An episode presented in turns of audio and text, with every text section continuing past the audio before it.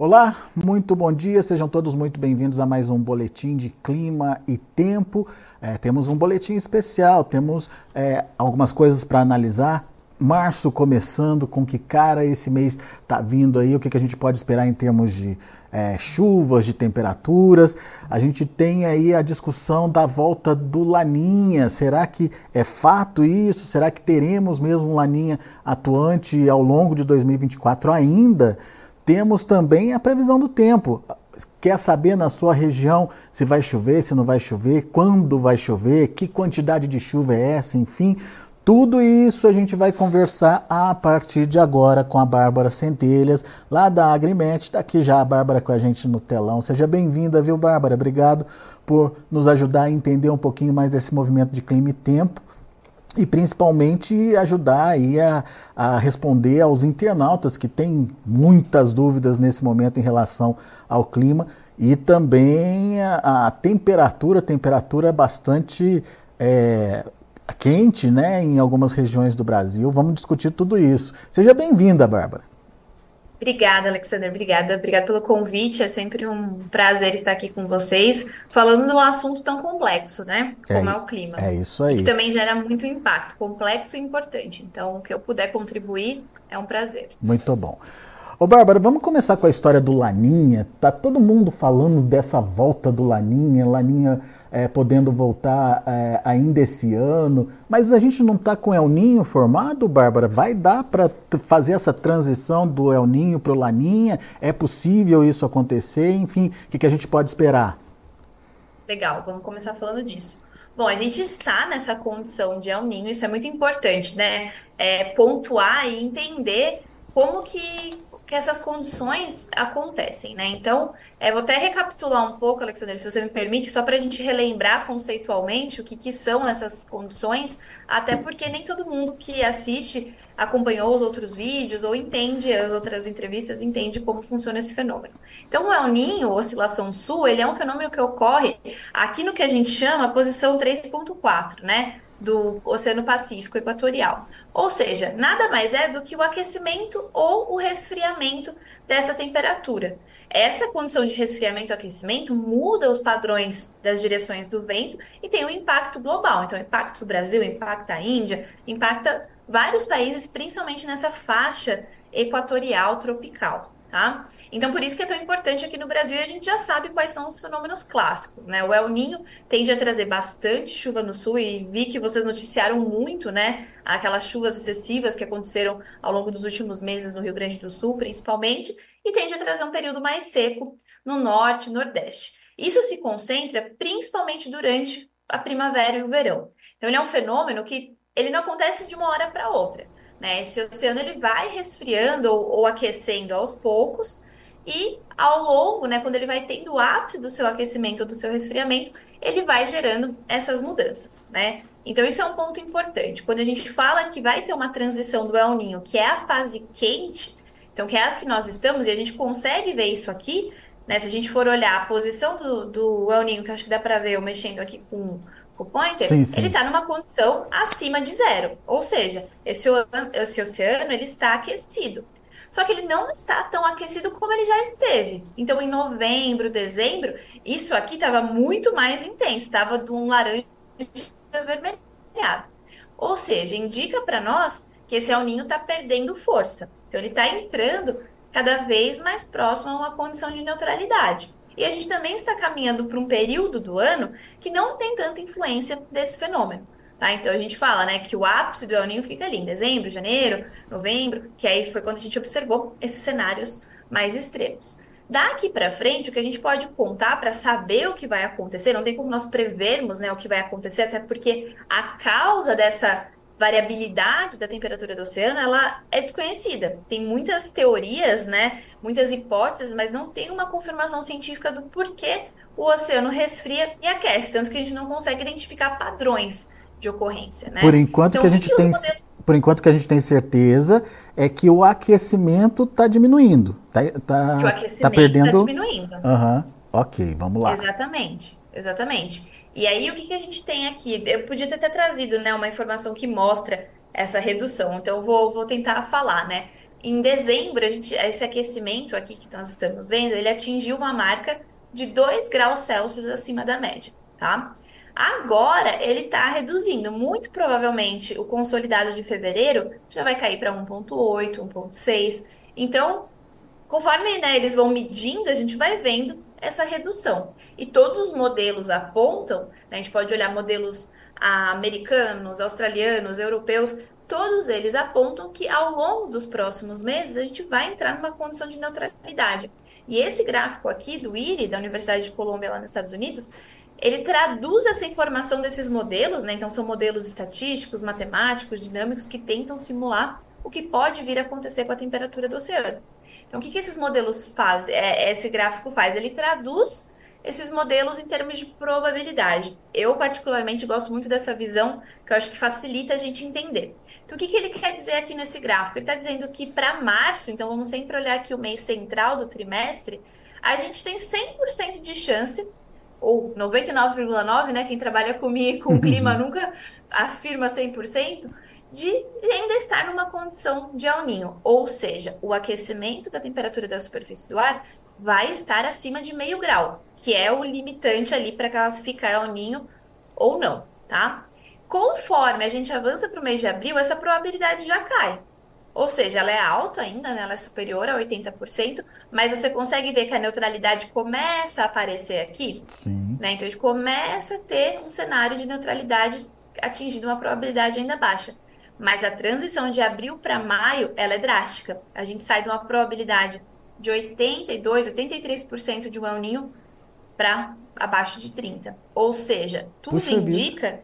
que a transição de abril para maio é o que vai fazer com que a, a, a, temperatura da superfície do mar fique abaixo de meio grau e a gente já entre numa condição de neutralidade. Isso é uma projeção, né, Bárbara? Baseada Isso é uma na, projeção. Na, nas é medições que, que vão sendo feitas, né? Fevereiro. Tá. Oi, tá. desculpa. É, é baseado na, nas medições que vão sendo feitas ali no, na temperatura Isso. do oceano, né? Exato. E aí é, e é também as projeções dos modelos, uhum. né? Os modelos vão tentando prever que pode vir a acontecer, tá? Então, daqui para frente, né, de março, a gente não sabe o que vai acontecer agora em março. Então, os modelos vão projetando qual é a tendência, o que, que tem acontecido, né? E aí tem diversas metodologias diferentes para tentar chegar aí nesses prognósticos. Aqui, óbvio, é um único modelo, tá? É um modelo do IRI. A gente poderia olhar outros, mas todos eles estão entrando nesse consenso, tá? E o do IRI é o que vai mais longo prazo. E aí o que eu quero chamar atenção aqui é o fato de que, primeiro, a neutralidade dispara, né, no mês de maio e junho, mas a partir de junho a, começa a aparecer uma laninha. O que, que isso quer dizer? Quer dizer que ele vai entrar numa condição neutra e a condição neutra é de meio grau acima da média a menos meio. Então, quando a gente vê que continua numa condição neutra, mas a laninha começa a aparecer, quer dizer que ele está reduzindo ainda a temperatura, né? Ainda dentro do intervalo que é considerado neutro, mas muito provavelmente esse, esse meio grau vai para 0,4, 0,3, menos 0,1. Então, isso faz com que as projeções vejam uma, um, um resfriamento acelerado. Eu tava com aquecimento na cabeça. Um resfriamento acelerado. Ou seja, a gente não vai ficar numa condição de neutralidade, ao que tudo indica, por muito tempo. Porque ele vai entrar nessa condição, mas essa condição é uma condição transitória. Ele está resfriando. Então, ele está saindo de um superaquecimento, uhum. né, que foi um El Ninho de classificação ali até que forte, não foi o super El Ninho, né, que estava todo mundo esperando. Ele não chegou nessa classificação, mas foi um El Ninho forte. E a tendência é que ele vá para o outro oposto, que ele entre numa laninha já a partir de agosto. Na verdade, a partir de julho, né? Julho já predomina a probabilidade aqui de laninha, mas ainda muito próximo à neutralidade. Então, acho que agosto a, pro, a probabilidade é maior. Então, você vê que a gente Agora... vai ter uma transição rápida. Esse oceano vai passar de forma muito rápida de um superaquecimento para é. um resfriamento. Agora, tá? quando efetivamente dá para considerar que o Laninha ele traz aí uh, uma condição de mudança na atmosfera. É, a partir de tem algum grau de, de temperatura que, que já dá para acreditar nisso, Bárbara? Então, não tem um grau. O que a gente fala é que é o período de maior atuação, que é, de novo, né, primavera e verão. É a mesma coisa para a laninha, ela atua de forma mais intensa nesses períodos. Porque como ele está resfriando lentamente, é, demora um tempo, né, para ocorrer essas mudanças nos padrões atmosféricos, como você mencionou.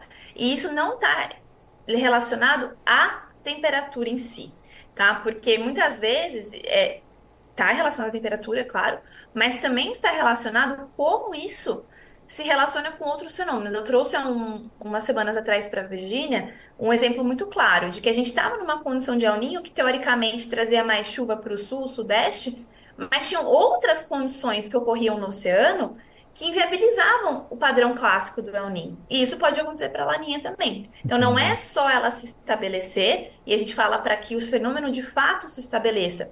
Nós precisamos de cinco meses seguidos nessa condição. Então, se a gente entrasse numa condição de laninha aqui em junho, em julho, e voltasse para uma neutralidade no mês seguinte, a gente não pode dizer que houve uma laninha. Ela precisa persistir por no mínimo cinco meses. Perfeito. E ela tende a atuar de forma mais intensa na primavera e no verão. Então a gente não vai ter, por exemplo, eu sei que é uma preocupação grande para o pessoal do sul, por exemplo, da, do cultivo de inverno. Sim. Ah, será que a gente já vai entrar numa laninha e já vai sentir o impacto da seca? Não é tão automático assim. É precisa de um tempo de transição.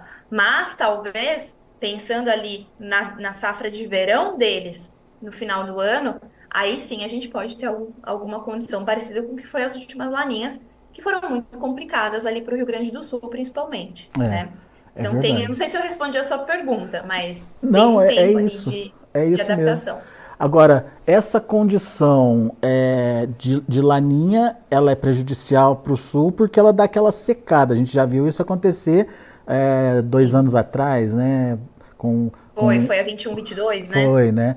Uma condição bastante é, pesada aí, de consequências muito pesadas para as lavouras, mas concentrado principalmente ali no Rio Grande do Sul. É, mas não é regra isso, né, Bárbara? Pode atingir não, todo, tá. todo Você o pegou sul. que eu ia falar, exatamente. Eu ia falar isso. Eu sei que confunde um pouco, né? Porque seria mais fácil se a gente tivesse uma regra nesse padrão. Mas nenhum, como eu falei, né? Ela não, não age de forma sozinha. Não existe só a laninha ou El Ninho acontecendo ali no oceano, impactando a atmosfera. Tem como que está o aquecimento do Atlântico Sul, do Atlântico Equatorial, do Índico. Tudo isso vai alterando as condições atmosféricas. Então, assim, de praxe, quando a gente fala de lei, o que a gente pode esperar, né, de padrões clássicos uma laninha, é isso.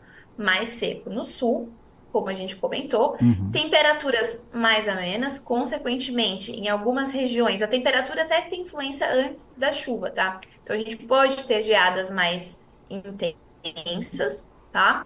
Essa condição de seca, dependendo da intensidade da, do impacto dessa laninha, pode chegar ao Sudeste, se, se a gente falar com o pessoal de Cana, por exemplo, em 21, 22, eles estão assustadíssimos com essa projeção de laninha, porque a última laninha ali foi muito preocupante, Sim. né? Mas não quer dizer que sempre vai ser assim. Eu acho que você trouxe um ponto importante. A gente ainda está muito no início para entender como que essa laninha vai se comportar. A gente tem mais dúvidas do que certezas. A gente não sabe se de fato ela vai se configurar, se ela se configurar em qual intensidade e se se configurar, a gente souber qual a intensidade, quais outros fenômenos vão estar acontecendo que influenciam nessa laninha, né?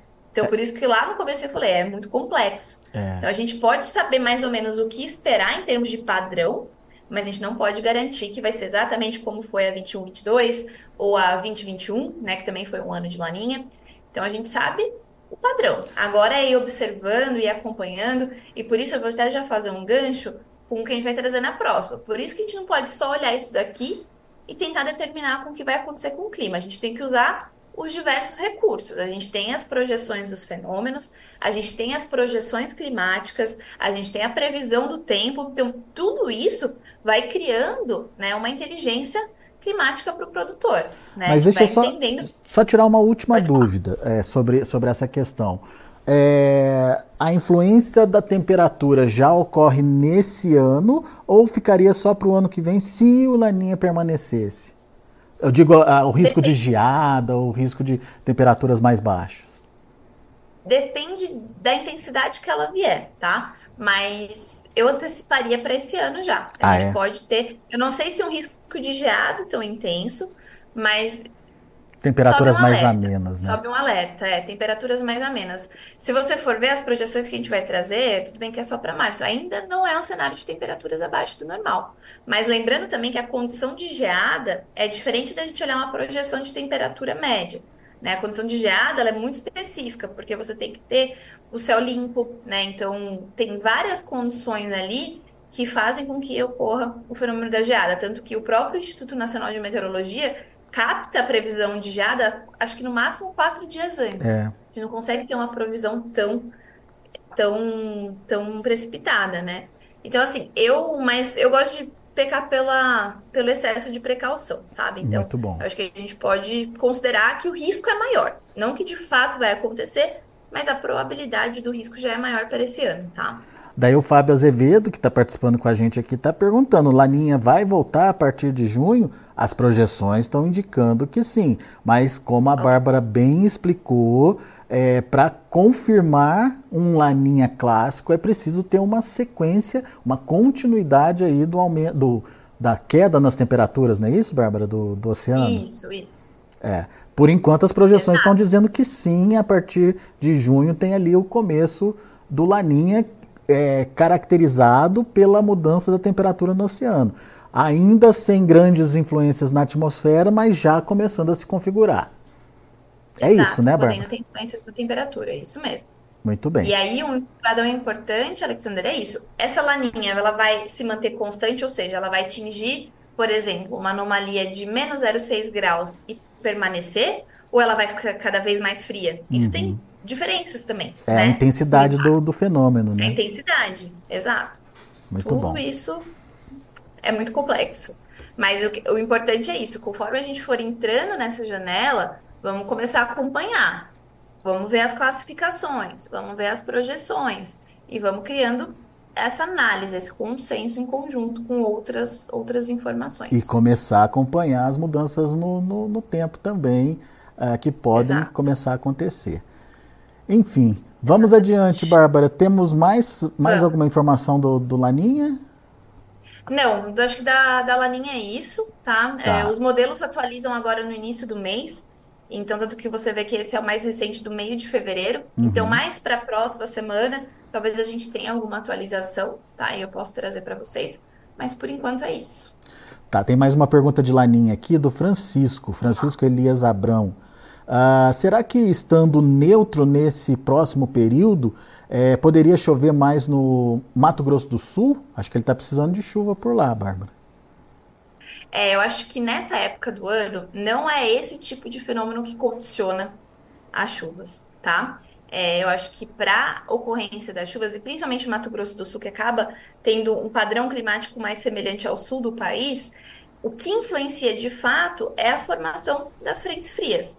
Óbvio que a Laninha ou El Ninho, quando eles estão é, em vigência, né, no seu período de alta atuação, eles impactam essas formações, mas agora a falta de chuva ou não, ela está mais correlacionada à instabilidade termodinâmica, às condições de microclima, do que em relação a esses fenômenos, tá? Tanto porque no Mato Grosso do Sul, El Ninho, teoricamente, era para trazer mais chuvas, Sim. né? E não é o que a gente está vendo. Então, teve até uma condição, né, nesse El Ninho mais recente, agora em dezembro, que apesar dele estar vigente e podendo trazer mais chuvas, a gente teve outras condições no oceano que bloquearam a formação do corredor de umidade, o avanço de frentes frias pelo Mato Grosso do Sul e Sudeste. Então, foi uma, uma condição muito mais complexa do que só o El Niño. Então, eu acho que pro Mato Grosso do Sul, depois a gente pode até, se ele puder dizer de onde ele é, a gente até olha a previsão do tempo, mas está muito mais relacionado agora às condições microclimáticas, tá? Muito bom. Francisco, então manda pra gente aí de que lugar de, do Mato Grosso do Sul você é, que a gente dá uma olhada no que pode acontecer com o clima aí para você. Mas vamos adiante, Bárbara. Vamos então entender o que, que vem é, a ser o mês de março, Bárbara. O que, que dá para dizer aí para o produtor e principalmente é, para aquele produtor que está esperando que as chuvas ajudem na segunda safra, né? Sim, com certeza. Bom, então aqui, né, só contextualizando o que eu trouxe para vocês, é a projeção de, climática, né, de precipitação, atualizada agora em fevereiro pro mês de março do Instituto Nacional de Meteorologia, mostrando para a gente em termos de anomalia. Né? Aqui é um pouco diferente de previsão do tempo, porque o tempo é a condição atual. Né? Então, a previsão do tempo, ela sempre consegue olhar um espaço mais curto, uma janela mais curta. Quando a gente faz uma projeção mensal, trimestral, a gente está olhando uma condição mais climática. Né? Então, você vê que aqui a gente não tem muita precisão. Ele mostra se, vai, se essa chuva vai ficar acima ou abaixo da média, dentro do intervalo. Né? Então, se a gente está esse amarelo clarinho, ele está dizendo que essa chuva pode variar de menos 10 a menos 50 em relação à média. E a gente sabe que tem muita diferença para a agricultura chover menos 10 milímetros ou menos 50 milímetros. Então, quanto mais distante a nossa projeção, mais instável ela é. E eu sei que muita gente que está assistindo aqui vai falar, Bárbara, mas não acertam nem quando vai, como vai chover amanhã. Porque é isso, a gente está numa condição muito instável. Além de já ser uma instabilidade pelo sistema tropical que atua no Brasil, a gente está num ano de muita instabilidade. E essa projeção reflete isso, né, Alexander? Se você olhar, a gente não tem um padrão muito clássico, é muito, muito claro. Alguns estados, por exemplo, aqui, estado de São Paulo, predomina a condição de chuvas acima da média, principalmente nas regiões que mais têm atuação em agricultura, né? Então pode ficar de 10 milímetros acima da média, e a média é o padrão da região, é o que a gente chama de climatologia. O que é esperado para o mês de março? Mês de março ainda é um mês chuvoso, um pouco menos intenso. A gente está caminhando para o período seco, pensando aqui em São Paulo, por exemplo. Então ele está dizendo, olha, pode ser um pouco mais chuvoso que o normal, de 10 a 50 milímetros. É assim que a gente interpreta esse gráfico.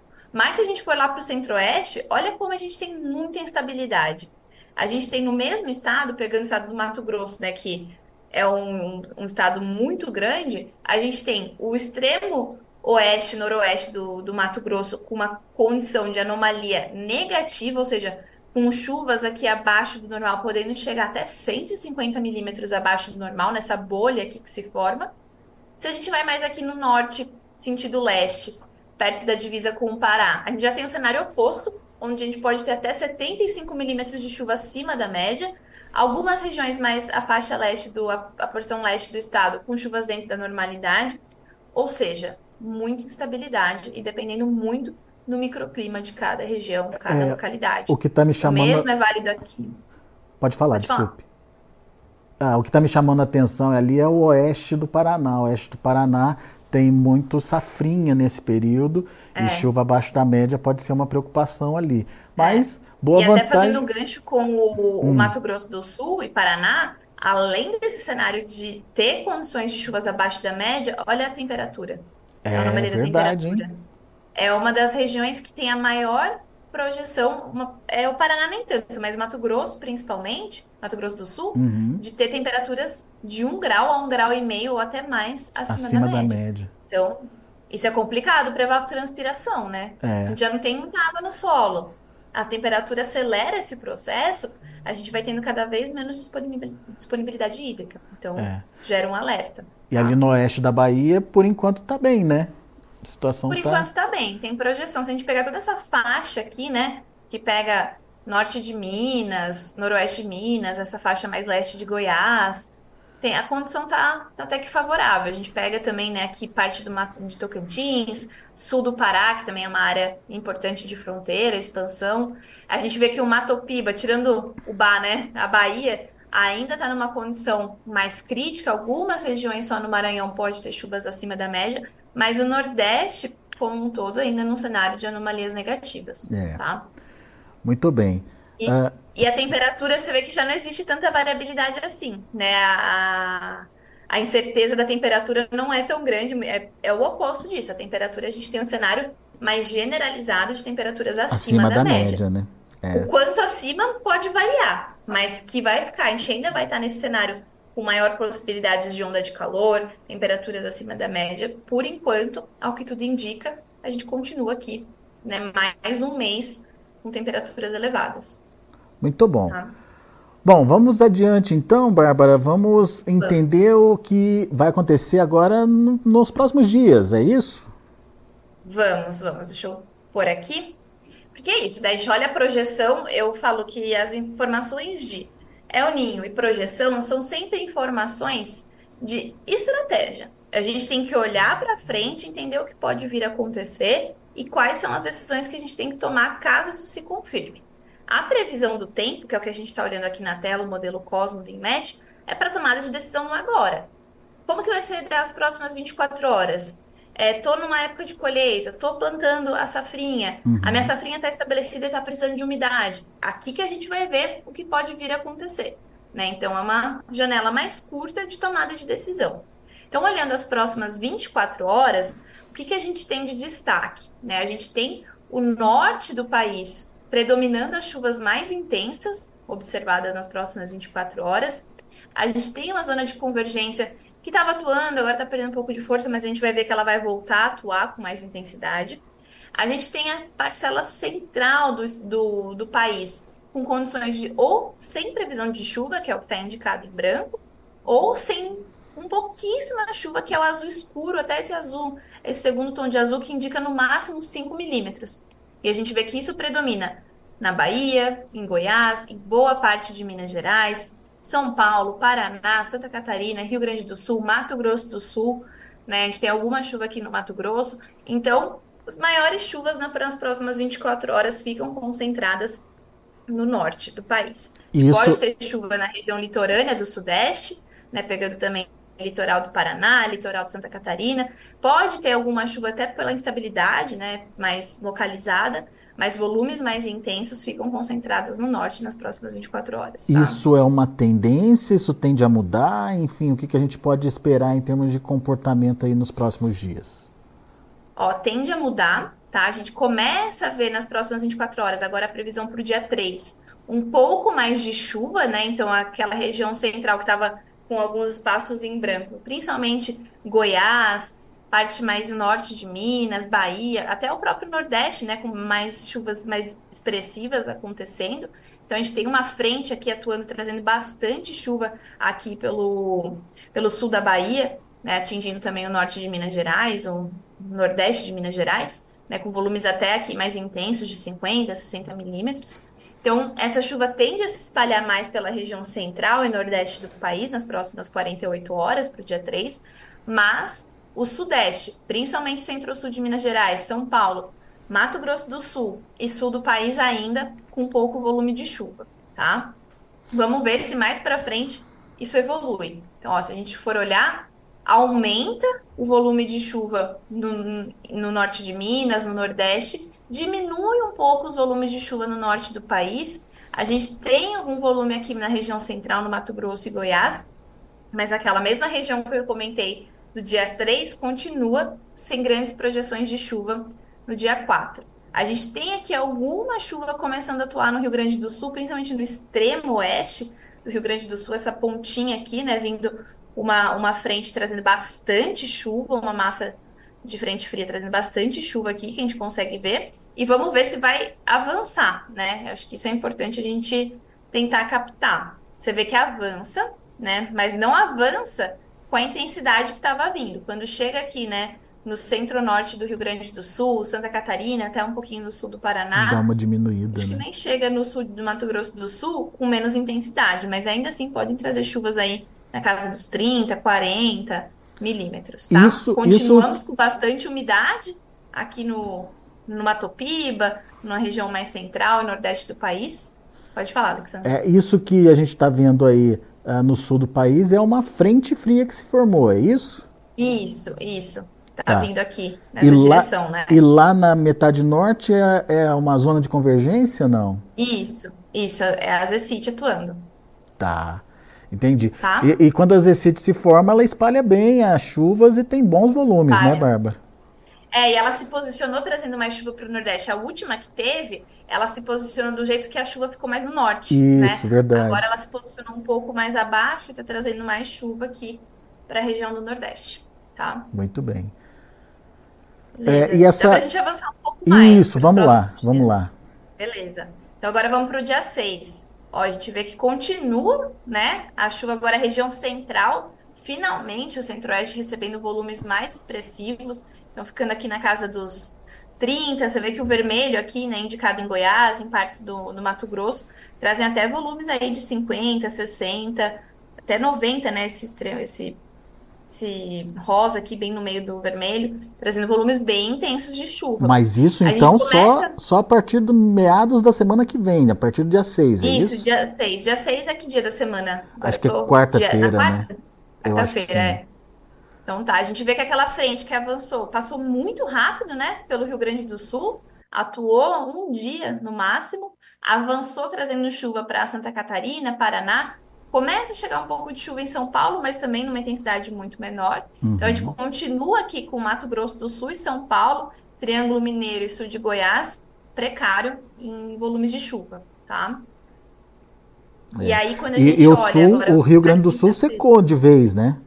Secou, ó, secou. É. Tanto que quando a gente avança para o dia 7, ó, sumiu. E já não tem nenhuma frente, nada atuando. Vamos ver se essa daqui vai avançar. Mas aí continua com bastante volume de chuva concentrado nessa parte central. Diminui um pouco, né? A chuva, tanto que você vê que a intensidade das ECIT já é menor. Tem Uhum. menos chuva aqui no norte, menos chuva no nordeste, apesar de ainda ter, né? Principalmente no Mato Piba, a gente tem mais chuva.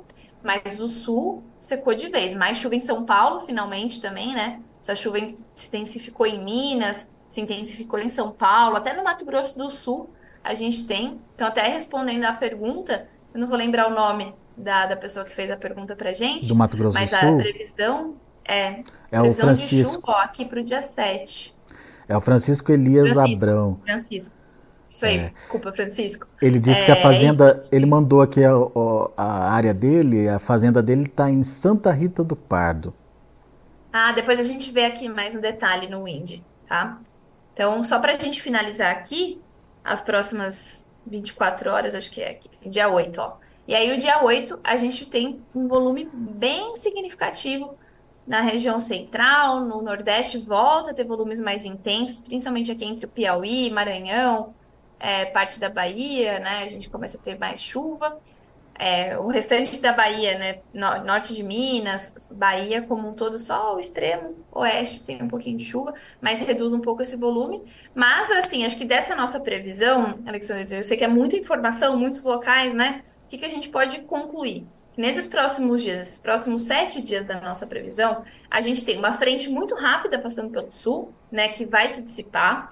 É, então, é um ou dois dias de chuva no início da semana que vem.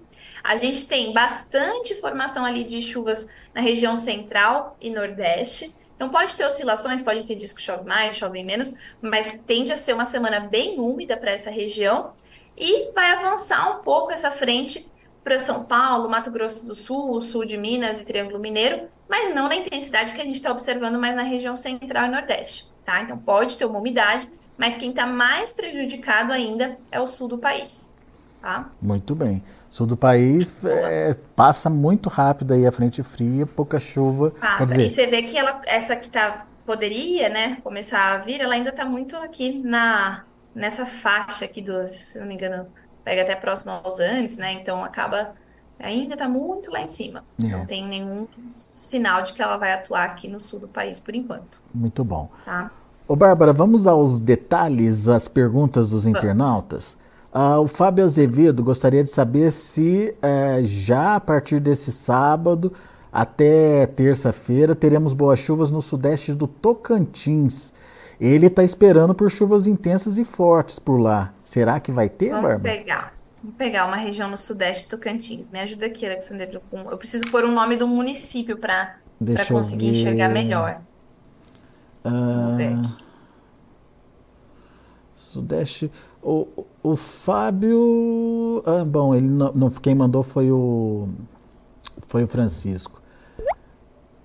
Ó, que a gente até consegue ver, né? é que ele não traz muita marcação do. A gente tá aqui, ó. Palmas tá aqui, tá? Araguaína, então só pra, pra gente se localizar.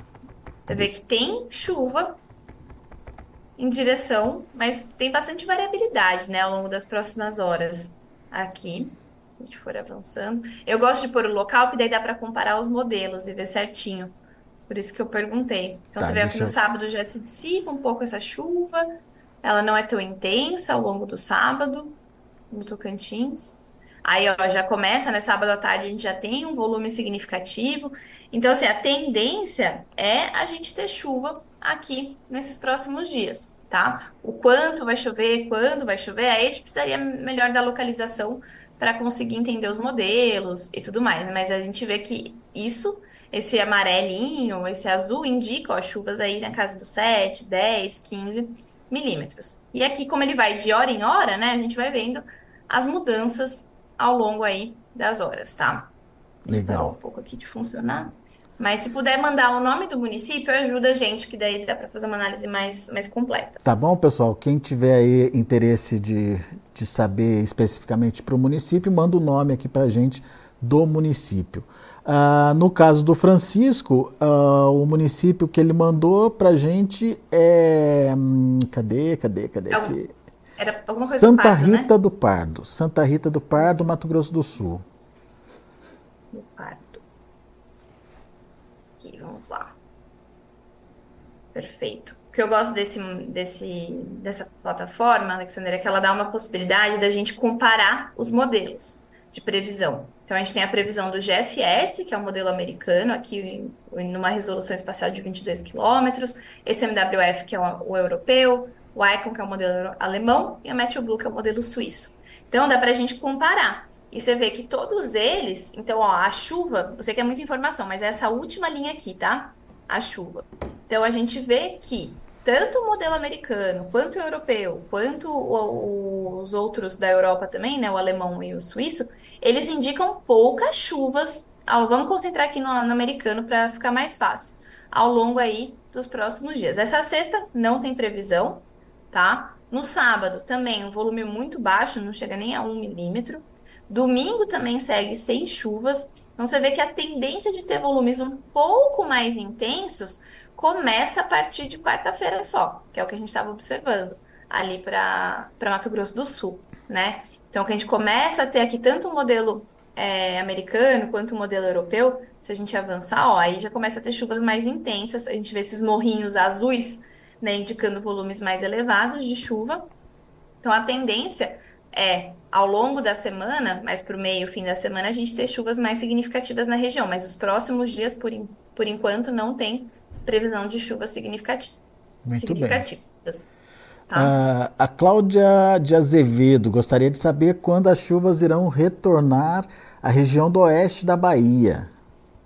Vamos lá, oeste da Bahia. Vou pegar Luiz Eduardo Eduardo, Magalhães é. como referência, tá? Que é, que é o que a gente. que é a mais conhecida lá, né? Barreiras, Luiz vamos ver. Eduardo. É. Ó, você vê que os modelos já apontam um cenário diferente para lá, né? Tem chuva a partir de domingo, volume um pouquinho mais significativo. Outros modelos, né? Então, agora olhando aqui onde está o meu mouse, o modelo europeu já traz chuvas mais intensas no domingo, o modelo é, alemão também, o suíço também. Então, a gente tem chuva para os próximos dias, tá? Até mais ou menos segunda-feira. Aí esse volume cessa na terça, na quarta, na quinta, e aí fica com volumes menores de chuva. Então, a tendência, por enquanto, segundo esses modelos, é que essas chuvas se concentrem com mais volume até mais ou menos segunda, madrugada de segunda para terça. Tá? Depois, ao longo da semana, diminui. Tanto que a gente viu ali, né, no modelo do Cosmo, essa chuva que vai vindo com mais intensidade no Mato Piba fica bem no extremo oeste da, da Bahia, não chega na, na toda a faixa oeste, né? É. Então, a gente vê que some um pouco essa possibilidade. E lembrando, até Alexandre, aproveitando para fazer esse lembrete, que isso aqui atualiza constantemente, né? Então, essa previsão, ela é válida para hoje. Amanhã a gente tem que constar isso de novo e ver como que está a condição, se teve alguma mudança na dinâmica atmosférica que vai favorecer mais chuvas nos próximos dias, tá? Perfeito. O Beto Pinheiro está dizendo que, acho que ele viu aquele mapa da, da previsão para março, está dizendo que esse mapa amarelo no Ceará no mês de março está totalmente errado, que é para a gente colocar esse, é, esse azul aí no Ceará e não o amarelo. Se fosse fácil assim, né, Bárbara? Ah, se fosse só passar o nome no telefone e ligar pro IMET e falar, né, IMET, muda aí. Muda a cor, É, né? Realmente, assim. Põe, põe É. um azul ali no Ceará, né? É isso, Beto. Tem que, né, tem que torcer para que a, a- projeção esteja errada, mas, enfim, a maior parte da- das vezes a gente tem aí uma previsão É. bem, bem interessante aí e assertiva. É, e eu acho que eu aproveito esse, esse comentário e eu entendo, né? Vem de uma é, necessidade, né? A gente precisa que chova numa época que é muito crítica e, e esses modelos, eles podem, eles têm a margem de erro, né? Ele não é uma sentença. Eu gosto de falar isso. Ele não está dizendo que de fato isso vai acontecer. Essa é a tendência. Então, conforme a gente acompanha essa projeção a mais curto prazo, isso vai dando um direcionamento para a gente. Porque o, o, modelo, e não estou criticando só o INMET, eu estou dizendo de forma geral, a gente tem modelos internacionais que erram também, né? É então, isso. é muito difícil. A gente está no estado da arte da previsão e ainda assim tem muita dificuldade de acertar. Então, tenho que trabalhar com as duas ferramentas. Olhar a projeção, saber que o cenário mais provável é esse, mas olhar essa previsão aqui que nós estamos vendo e ver essas variações, né, para você se programar. É. Então, a gente tem que usar as, as, ferramentas que nós temos, né, ao nosso, ao nosso favor. E é por isso que chama previsão e não acerto, né, Bárbara? Então, é. fica é. aí a, a, dica. O, Fábio, é. o Fábio Azevedo colocou o município dele, é Taipas do Tocantins. Boa, Taipas? Isso. Aqui, vamos ver. Deixa eu fechar, que eu consigo ver que ele dá câmera também de aeroporto. Ai, coisa do Tocantins. Aqui. Vamos lá, Fábio. Pegar aqui a nossa nosso comparativo. Ah, então ó, a gente tem bastante chuva, começando principalmente a partir de domingo, tá? Os volumes mais intensos aqui no domingo. Vocês veem que esse modelo é de 3 em 3 horas, né? então ele não faz o acumulado, mas a gente consegue ver até em que momento tem a maior previsão de chuva. Isso tende a permanecer mais ou menos até quarta-feira. Alguns modelos, como aqui o SMWF, que é o modelo europeu, ele até estende isso a quinta, sexta. Um modelo americano, que é esse primeiro aqui, ele já mostra que a partir de quarta essas chuvas cessam, tá? E não tem previsão mais até o fim da nossa previsão, que vai até o dia 10, de volumes tão intensos. Então, os próximos dias dá para esperar sim ali na região de Taipas do Tocantins um pouco mais de chuva, mas que isso tende a durar no máximo até terça por enquanto. E tá, tá? tá batendo aí com a previsão dele. Ele está dizendo que é, a previsão dele é de sábado até terça-feira. Tá, tá, tá em linha aí com o é, que exato. a gente está é, mostrando aqui. Depende do né? modelo da previsão, né? É. Porque, por exemplo, o modelo alemão já traz chuvas mais intensas a partir de sábado mesmo. É. Então, mas você vê que tem um padrão. Às vezes eles, eles divergem no volume, em quando, mas quando cessa a chuva, cessa para todo mundo, né? Para todos os modelos praticamente. Então a gente tem que ver uma convergência em relação a isso. O Adrian Martins, ele diz que está precisando de 150 milímetros acumulados aí para a região de Lins, em São Paulo, até o final mar de março. Será que vem? Pergunta do, do Adrian Martins. Vamos ver. Eu não consigo falar até final de março, porque a previsão nem traz isso pra gente, tá, Adrian? Mas entendo, entendo a preocupação. Eu fico aqui em São Paulo, né? Então a gente vê um pouco mais o cenário e é realmente crítico. Então a gente vê ó, que para o início de março, o que a gente consegue te falar é pelo menos o início de março, tá? Até o dia 10, que a gente chama de primeiro decêndio. Até terça da semana que vem, não tem previsão, nenhum modelo, se a gente for olhando aqui as linhazinhas, né? Nenhum modelo traz previsão de chuvas intensas até mais ou menos terça-feira. Isso começa a mudar a partir de quarta, que é quando aquela frente começa a avançar, começa a atuar um pouco mais em São Paulo e depois vem aquela chuva mais significativa a partir de sexta que a gente viu no modelo do INMET, lembra? Uhum. E ó como isso tá concordando. Batendo, a partir né? de sexta-feira, a gente tem um volume bem significativo. O GFS está trazendo aí chuvas acima de 50 milímetros na sexta-feira, né? Legal. Ainda tenho minhas ressalvas, a gente ainda tem sete dias pela frente. Recomendo você acompanhar essa previsão, mas por enquanto a tendência é, a partir de quarta, começar a ter algum volume um pouco mais expressivo e o volume mais significativo vir na sexta. Se vier esse volume que está tá sendo esperado, né, e depois no sábado continua com volumes de chuva não tão altos quanto na sexta, mas no domingo também, há chances de ter essa chuva que você precisa em março. Mas não tem como a gente garantir, né?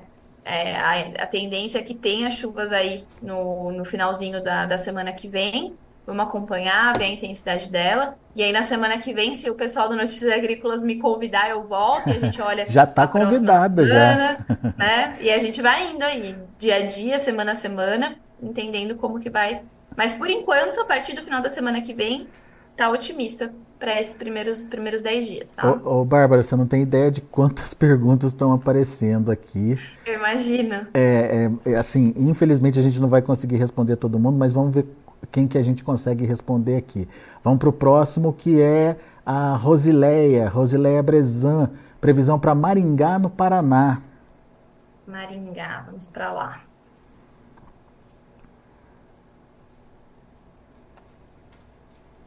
O Adrian está tá agradecendo aqui por nada, Adrian. É, é só Imagina. mandar aqui a, a cidade que a gente dá uma, uma olhadinha aqui para vocês. Olha, Paraná, Maringá, a gente está numa condição um pouco mais crítica, tá? A gente não tem previsão, pelo menos aí nos próximos 10 dias aqui do modelo GFS, de chuvas significativas, tá? A gente tem aqui um pouquinho de chuva na segunda, mas assim, é, é risório, né? Não chega nem a 5 milímetros na segunda, na terça. Alguma coisa um pouco melhor na quinta-feira, mas não são volumes é, relevantes, tá? A gente pode até olhar outros modelos. Então, vamos olhar aqui o SMWF, você vê que também começa a aparecer algo mais significativo a partir de terça, quarta. Quarta tem uma previsão um pouquinho melhor. Isso também aparece aqui no modelo é alemão, no modelo suíço. Então, aqui eu acho que, pelo menos até o início da semana que vem, até segunda-feira, a previsão é sem chuvas, tá? Aí pode ter algum volume a partir de terça, terça e quarta, e os modelos divergem aí em relação a quanto de chuva, mas não parece ser chuvas intensas, assim, volumes muito altos, né? A gente vê aí que soma 7, 10, 15 milímetros no máximo, isso tende a ficar aí entre terça e quarta, e depois os modelos já começam a apontar baixos volumes de chuva de novo. Tá? Legal. Tá? Muito bom. Uh, o Pedro quer saber das chuvas para a região de Barra do Bugres, lá no Mato Grosso. Barra do Bugres. Vamos para lá. E a, e a Rosileia está comentando aqui o que a gente já falou. Entendemos, é previsão, não é precisão ainda, né? É, Até esses modelos ainda. se acertarem. É isso aí. É. Ah, se a gente pudesse, né, a gente estaria. Nossa, eu falo que às vezes eu saio dessas conversas, Alexandre, me sentindo culpada pelo clima, sabe? Você fala, nossa, por que, que não chove? Né? A gente sente as dores. É verdade, de é verdade. Quem tá precisando, né? Trabalhando com isso, a gente sabe o quanto isso, isso impacta a vida de todo mundo. É, e a gente já Vamos viu lá, acontecer pra... final do ano passado, né, Bárbara? Oi? A gente já viu acontecer final do ano passado, muita gente perdendo lavoura e, enfim. Não, é. E, e ano passado, né, foi algo totalmente atípico. É. Né? Principalmente, acho que na região central como um todo, mas aqui em São Paulo, principalmente, que é onde eu acompanho mais, eu rodo bastante usina, foi algo que nunca se viu. É. Aqui em Piracicaba, onde eu fico, a gente nunca viu um dezembro como foi o dezembro em 40, 50 anos, é né? É verdade. Então, isso fica cada vez mais difícil quando são eventos tão raros assim, se prever, né? Muito bem. Bom, vamos lá, vamos para Barra do Bugres. Então a gente vê que Barra do Bugres, Bugres tem bastante chuva aqui, principalmente a partir de domingo à noite, né? A gente começa a ter um volume apontando. Na segunda também tem chuva sendo prevista. Depois dá uma cessada e aí tende a voltar a chover aqui a partir de sexta. Então a gente tem bastante é, variação até entre os modelos aqui, batendo o olho, né? Tem alguns modelos, o modelo europeu já traz chuva a partir de domingo, o modelo alemão também, o modelo suíço também traz chuvas a partir de domingo. É, o quando, até quando essa chuva vai, né? O modelo europeu traz essa chuva aí persistindo até mais ou menos quinta, sexta-feira. Então, assim, ainda muita divergência entre os modelos, então pode ser que tenha bastante irregularidade, mas a projeção é que chova, pelo menos algum volume aí a gente vai ter, principalmente de segunda para terça. Eu acho que é onde os modelos estão apontando, principalmente, o modelo americano, os volumes mais altos.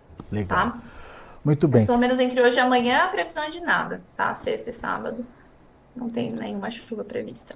Ô, ô, Bárbara, como eu disse, tem muita pergunta chegando. Infelizmente, o nosso tempo está esgotadíssimo aqui. A gente já até extrapolou o tempo aqui.